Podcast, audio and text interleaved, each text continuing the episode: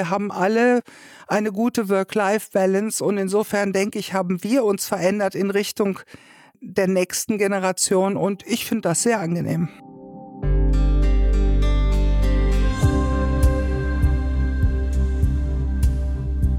Wie stellt ihr euch den idealen Arbeitsalltag in einer Hausarzt- oder Hausärztinnenpraxis vor? Schätze mal eher nicht mit 72-Stunden-Wochen, Patienten, die man im Minutentakt durchschleust, äh, völlig gestressten Mitarbeiterinnen. Unsere Gästin Dr. Jacqueline Hiebler wollte genau das für sich und ihre Mitarbeitenden auch nicht. In dieser Folge erzählt sie uns, wie sie ihre Praxis so organisiert, dass alle eine ausgeglichene Work-Life-Balance haben, plus zufriedene PatientInnen und sie erzählt uns auch, was sie sich dafür von der Generation junger MedizinerInnen abgeschaut hat. Mein Name ist Julia Rotherbel, ich bin Chefredakteurin der Apothekenumschau und wünsche euch ganz viel Spaß beim Zuhören. Frau Doktor, übernehmen Sie. Ein Podcast von gesundheithören.de und Apothekenumschau Pro. Hallo. Hallo Julia. Hallo, schön, dass du da bist. Gerne. Jacqueline, ich weiß, ähm, dass äh, dein Medizinstudium oder überhaupt deine Karriere als Ärztin mit einem Surfbrett auf dem Autodach angefangen hat. Ähm, würdest du uns mal kurz auf diese Reise mitnehmen? Ja, also äh, mein Wunsch war es schon, als Schülerin äh, Medizin zu machen, weil ich in einem Haushalt groß geworden bin mit Großvater, der Landarzt war und diese gute Atmosphäre meiner Großeltern, also auch liebevoller und gütiger Umgang mit Menschen, hat mich sehr fasziniert, mhm. weswegen ich den Wunsch hatte, Medizin zu studieren und ebenfalls Landärztin zu werden. Okay. Nun hat das mit dem Abitur nicht so gut geklappt, also nicht, war nicht schlecht, aber auch nicht gut genug, um einen Studienplatz zu bekommen. Und es gab damals das Losverfahren und ich habe auch noch nie eine Waschmaschine gewonnen.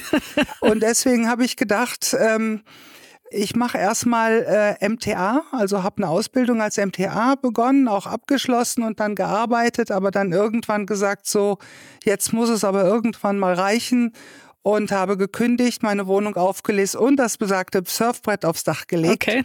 und bin nach Italien gefahren, um dort anzufangen zu studieren. Okay, welchen Bezug hattest du zu Italien? Gar keinen. Ich wusste nur, das soll schön sein da.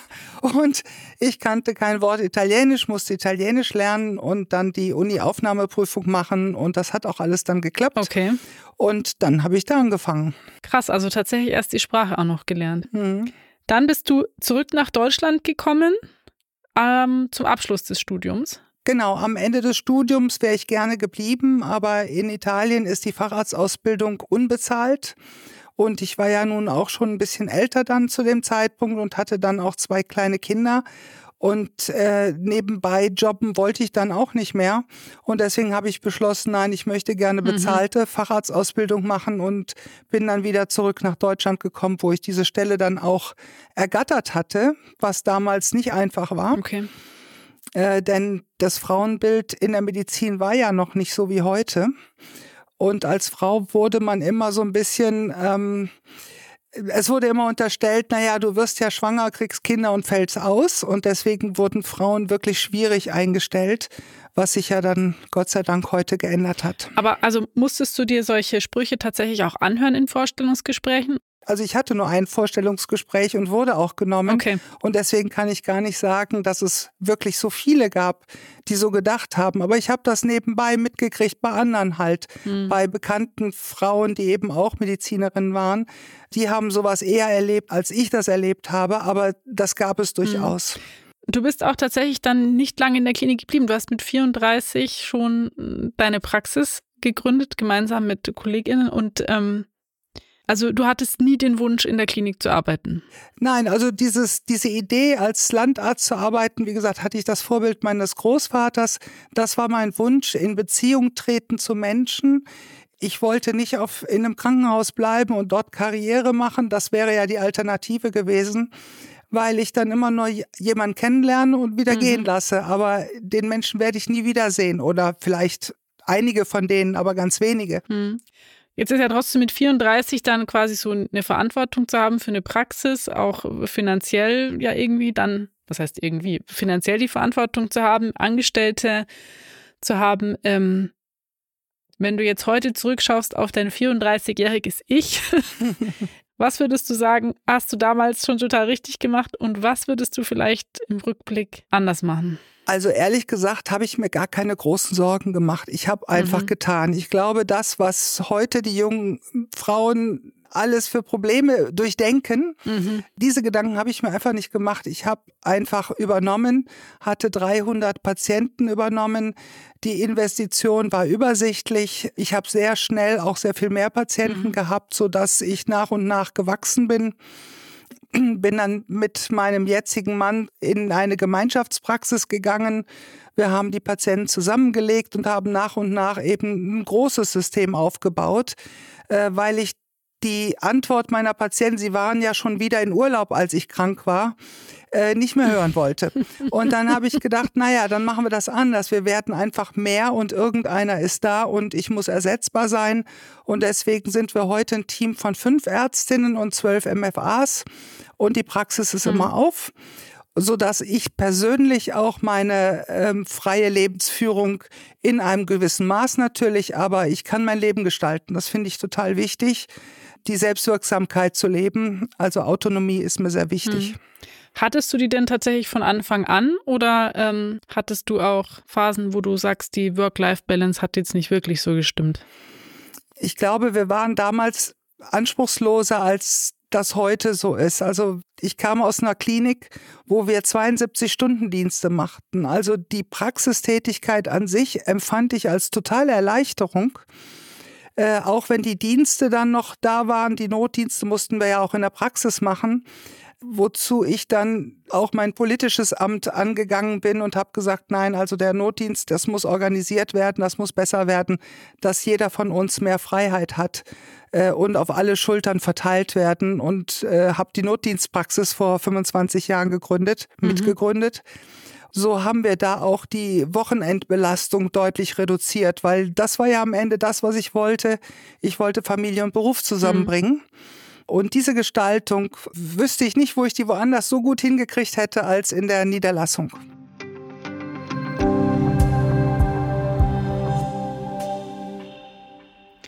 Du hast ja gesagt jetzt schon oder angedeutet, dass es da Generationenunterschiede gibt. Welche Generationen arbeiten denn bei dir in der Praxis? Wie muss ich mir das vorstellen? Also unser inzwischen 78-jähriger Oberarzt aus der Klinik damals ist dieses Jahr dann äh, in Rente gegangen. Okay. Dann habe ich unsere drei jungen Kolleginnen, die sind zwischen 35 und 45 Jahre alt. Und dann wir, wir sind jetzt Anfang 60 und so, da haben wir drei Generationen in der Praxis. Und was würdest du sagen, sind so die größten Unterschiede, was die Einstellung zu Arbeit, Karriere, Vereinbarkeit und so weiter betrifft?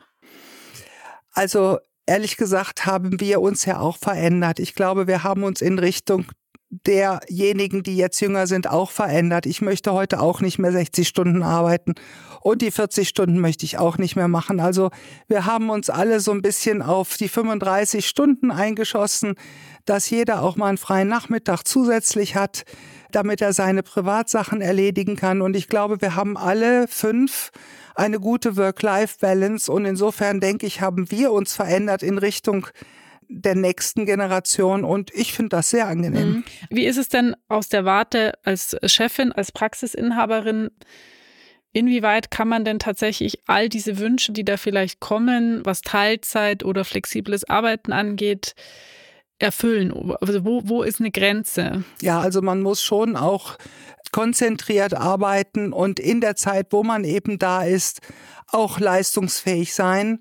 Flexibilität auch zeigen, wenn jemand anderes hm. ausfällt oder wenn jemand äh, in Urlaub ist, dann auch schon mal mehr übernehmen das Limit dieses ähm, Work-Life-Balance ist an der Stelle da, wo nicht alle am gleichen Strang ziehen. Also es muss schon die Arbeit einigermaßen gleich verteilt sein, wenn denn auch die Bezahlung gleich ist. Also dass alle sich gerecht behandelt fühlen. Das finde ich total wichtig. Da gibt es natürlich kleine Unterschiede, die sind alle akzeptabel.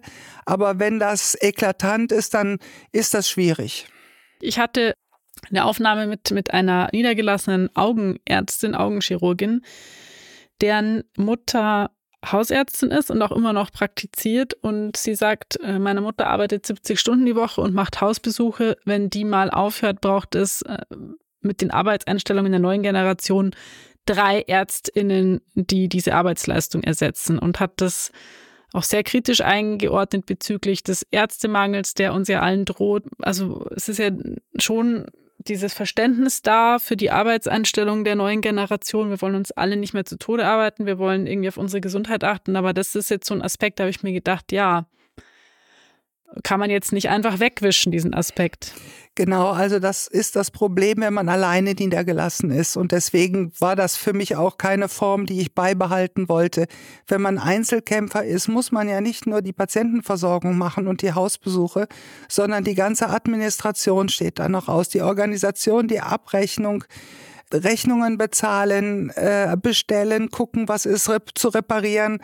Wenn ich das alles alleine machen müsste, dann muss ich sagen, hohen Respekt vor der Kollegin, die das macht und 72 Stunden auch arbeitet die Woche. Das wollte ich auch mhm. nicht mehr machen. Und ich kann mir auch vorstellen, dass es dann schwierig wird, einen Nachfolger zu finden, der das alleine machen möchte. Das kann man zu zweit sicherlich stemmen. Mhm. Und da es steht in Diskrepanz zu der Nachwuchsorganisation. Äh, Wir haben zu wenig Nachfolger in der Medizin und eben die Medizin ist weiblich geworden. Frauen haben die Vereinbarkeit von Familie und Beruf zu erledigen. Hm. Deswegen muss das System geändert werden. Das System, was wir mal hatten, und es war einfach so, wir mussten da durch, ist aber heute nicht mehr zukunftsfähig. Und deswegen ist eine Praxis, wo jemand 72 Stunden arbeitet, unverkäuflich. Du hattest ja jetzt schon vorher kurz gesagt, dass du dich auch politisch engagierst, berufspolitisch unter anderem auch, um quasi für den Hausärztinnenberuf ähm, zu werben. Und was, was wären jetzt deine Ansatzpunkte, wo du sagst, das System müsste sich ändern? Ja, also Ärzte müssen zusammengehen. Also die Einzelpraxis ist, glaube ich, tot, es sei denn, man macht eine Privatpraxis in der Stadt, in einem Stadtteil, der eben sehr wohlhabenden Menschen obliegt, dann wird das noch klappen. Aber wenn man eben im Kassenarztbereich tätig ist, dann denke ich, ist das die bessere Form, sich hm. zusammenzutun, die Arbeit zu teilen, dass man delegieren kann. Man kann heute auch die MFAs unglaublich gut fortbilden, dass die die Hausbesuche machen, dass man Videosprechstunde anbietet. Dann gibt es Systeme, dass man die ausbildet, dass sie wirklich die ganze Abrechnung machen können. Da haben wir ja ehrlich gesagt auch gar keinen Spaß dran, das zu tun. Und ich sehe auch an meinen Arzthelferinnen, dass sie sich freuen über eine Fortbildung. Die möchten gerne autonom arbeiten und auch Verantwortung übernehmen. Und ich glaube, das ist auch für sie durchaus zufriedenstellender, als wenn sie nur äh, Befehlsempfänger wären.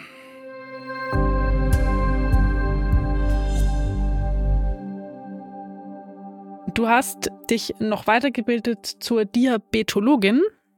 Wir hatten schon ganz viele Fachbereiche hier im Podcast. Eine Diabetologin hatten wir tatsächlich noch nicht. Wie bist du, wie bist du da drauf gekommen? Ach, das war Zufall. Ich war im Krankenhaus und irgendwie kümmerte sich keiner um Zucker, Patienten und Zucker und ja, machen Sie mal irgendwas. Sie sind doch Frau, hat doch was mit Kochen zu tun, machen Sie mal. Ach so. und ich weiß nicht mehr, was ich geantwortet habe. Ich habe was Witziges dazu gesagt, weil ich dachte, irgendwie war das jetzt ein bisschen. Ja, ein hm, bisschen ja. Ne? sehr klischeehaft. Okay. ja, und dachte, ja gut, ähm, dann mache ich einfach mal. Und dann habe ich auch gemacht. Das Schöne war, die hatten ja alle auch keine Ahnung und ich konnte einfach mich da reinknien und denen sagen, wie es geht. Und das fand ich eigentlich auch ganz klasse, weil ich dann innerhalb des Krankenhauses auch so meine Autonomie erarbeitet habe. Wäre das denn auch generell noch so ein Tipp, dass man zusätzlich zu einer Allgemeinmedizinerausbildung sich dann quasi noch sowas sucht, was ja dann auch so eine Praxis auszeichnet? Genau, man muss sich ja überlegen, man macht ja 30, 35 Jahre dasselbe. Ähm, wir fangen ja alle irgendwo nach dem Studium an mit einer Basisausbildung und dann kommen Zufälle ins Leben, weswegen man sich in eine oder in die andere Richtung äh, entwickelt. Und die Fortbildung alleine ist ja auch irgendwas, woran mhm. ich wachse und was mich wiederum interessiert und auf neue Ideen bringt. Und ja, und da ich ja kochen konnte, dachte ich, ist das doch gut, wenn ich das dann mal mache. Okay. Wie ist, du hast jetzt schon gesagt, man macht 35 Jahre irgendwie dasselbe, aber trotzdem in dieser Zeit, in der du jetzt diese Praxis hast oder ihr diese Gemeinschaftspraxis habt, wie würdest du sagen, hat sich euer Beruf denn verändert? Also am Anfang stand ich schon ziemlich unter Strom und habe aus heutiger Sicht eine Fließbandarbeit mhm. gemacht. Also ich habe unglaublich schnell gearbeitet und der nächste und weil ich ewig den Druck verspürt hatte, die sitzen im Wartezimmer und warten alle und sind unzufrieden und ich muss jetzt dafür sorgen, dass sie mhm. zufrieden werden. Äh, dann habe ich dieses System geändert, indem ich dann eben die Abstände zwischen den Patienten etwas größer gewählt habe. Aber ich muss ja immer noch sehen, dass ich auch mit meiner Arbeitszeit auskam und dass ich auch am Ende des Tages das erledigt hatte, was ich erledigen musste. Also diese Diskrepanz muss man sich ständig überlegen und die kann man ja auch mhm. ständig ändern. Was dann eigentlich die größte Veränderung außer der Diabetologie waren, war, dass ich diese Psychosomatik für mich entdeckt hat. Also hatte am Anfang als junge Ärztin überhaupt kein Verständnis dafür, dass einer, also dass er mit Symptomen kam, die ich mhm, keiner Krankheit okay. zuordnen konnte. Und trotzdem hatte er die. Und die Veränderung, die sich in diesem Laufe ergeben hat, dass ich jetzt viel mehr zuhöre als früher äh, und mich vom Patienten leiten lassen. Also dieser psychosomatische Aspekt, den finde ich total spannend und auch interessant auch wenn es oft sehr viel Zeit frisst und den Stau im Wartezimmer wieder verursacht. Da muss man dann mal gucken, dass man da nicht zu viele Gespräche hintereinander hat. Aber im Grunde hat sich die Medizin ja sehr zu ihrem Vorteil entwickelt, wenn ich das mal so die letzten 30 Jahre beobachten kann.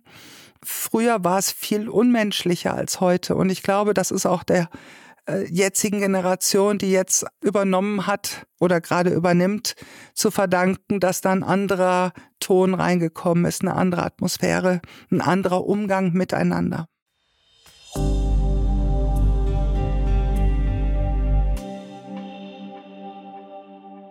Wenn jetzt jemand zuhört, eine junge Ärztin, die noch nicht genau weiß, wohin sie ihr Weg führt, ähm, was sind für dich die, weiß ich nicht, drei größten Pluspunkte in der Hausarztpraxis zu arbeiten? Drei Stück. Also erstens, ich kann Familie und Beruf so gut vereinbaren, dass ich meine Sprechstundenzeiten an meinen Bedarf anpassen kann. Also wenn ich Kleinkinder habe und muss sie um 12 Uhr in der Kita abholen, kann ich sagen, gut, ich fange um 8 Uhr an und um Viertel vor 12 äh, habe ich den letzten Patienten, dass ich dann auch um zwölf mein Kind abholen kann, mache dann eine Pause und mache nachmittags nochmal flexible Hausbesuche. Mhm. Wenn die Kinder dann größer sind, kann man sagen, gut, ihr seid jetzt bis drei Uhr in der Schule, ich arbeite durch bis drei und dann sehen wir uns zu Hause. Mhm. Also all das kann man gestalten. Das finde ich wirklich lebenswert. Zweiter Punkt, ich bin mein eigener Chef. Ich kann selber beurteilen, wie ich arbeiten möchte und bin nicht mehr weisungsabhängig. Und dritter Punkt, ich glaube, unser Verdienst ist nicht schlechter als im Krankenhaus, vielleicht eher besser. Und ähm, ich lebe gerne und gut. Und welche drei Herausforderungen müsste man annehmen? Ja, also ich glaube, das Größte, was man eben aufnehmen muss, ist den Mut, einen Kredit aufzunehmen, eine Praxis zu kaufen, sich niederzulassen und die Verantwortung zu tragen, dass ich das Gehalt meiner Angestellten irgendwie erwirtschaften werde. Mhm.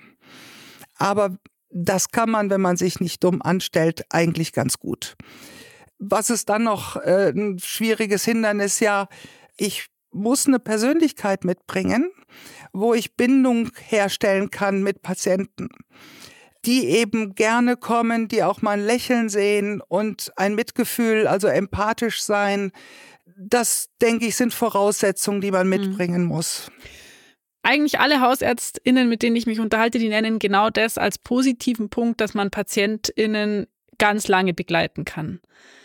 Andererseits erlebt man da natürlich auch unglaubliche Schicksalsschläge und die gehen einem vielleicht auch viel näher, wenn man den Vater der Patientin kennt, das Kind der Patientin kennt.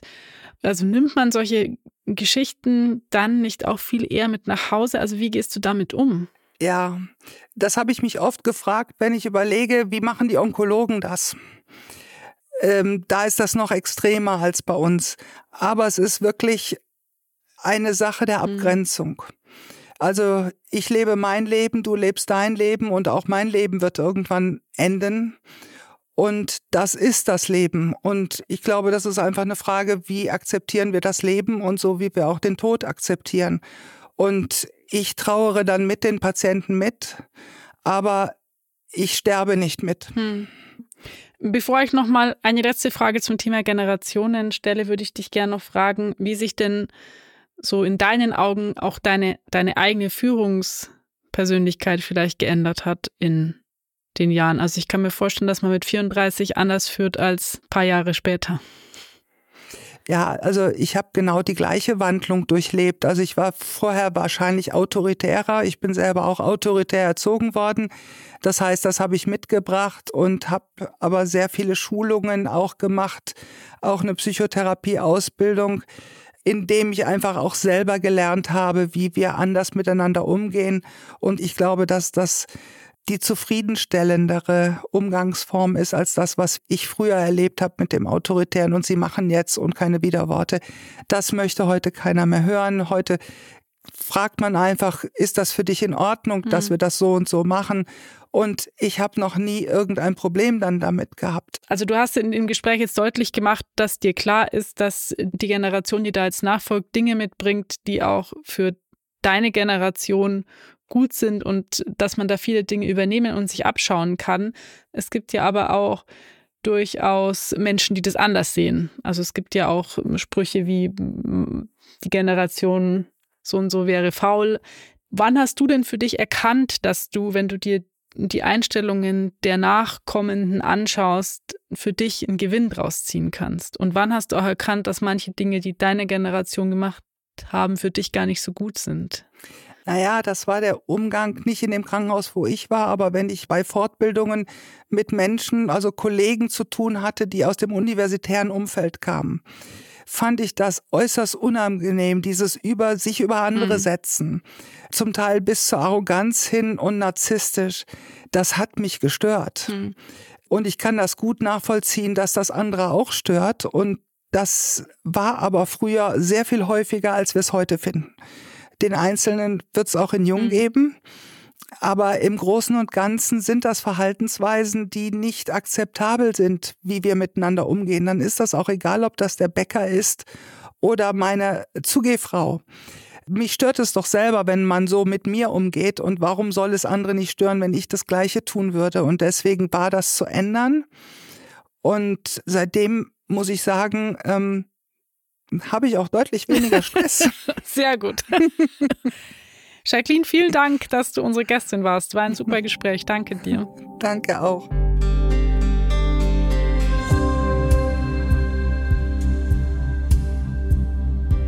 Da wir davon ausgehen, dass sich diesen Podcast vor allem Menschen anhören, die im Medizinbetrieb arbeiten oder irgendwann dort arbeiten wollen, hätten wir da noch einen weiteren Podcast-Tipp für euch. Eine Dosis Wissen.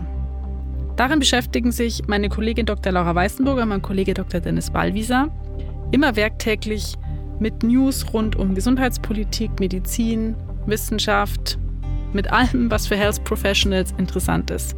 Und kommt immer morgens und passt perfekt zu einer Tasse Kaffee. Hört doch mal rein.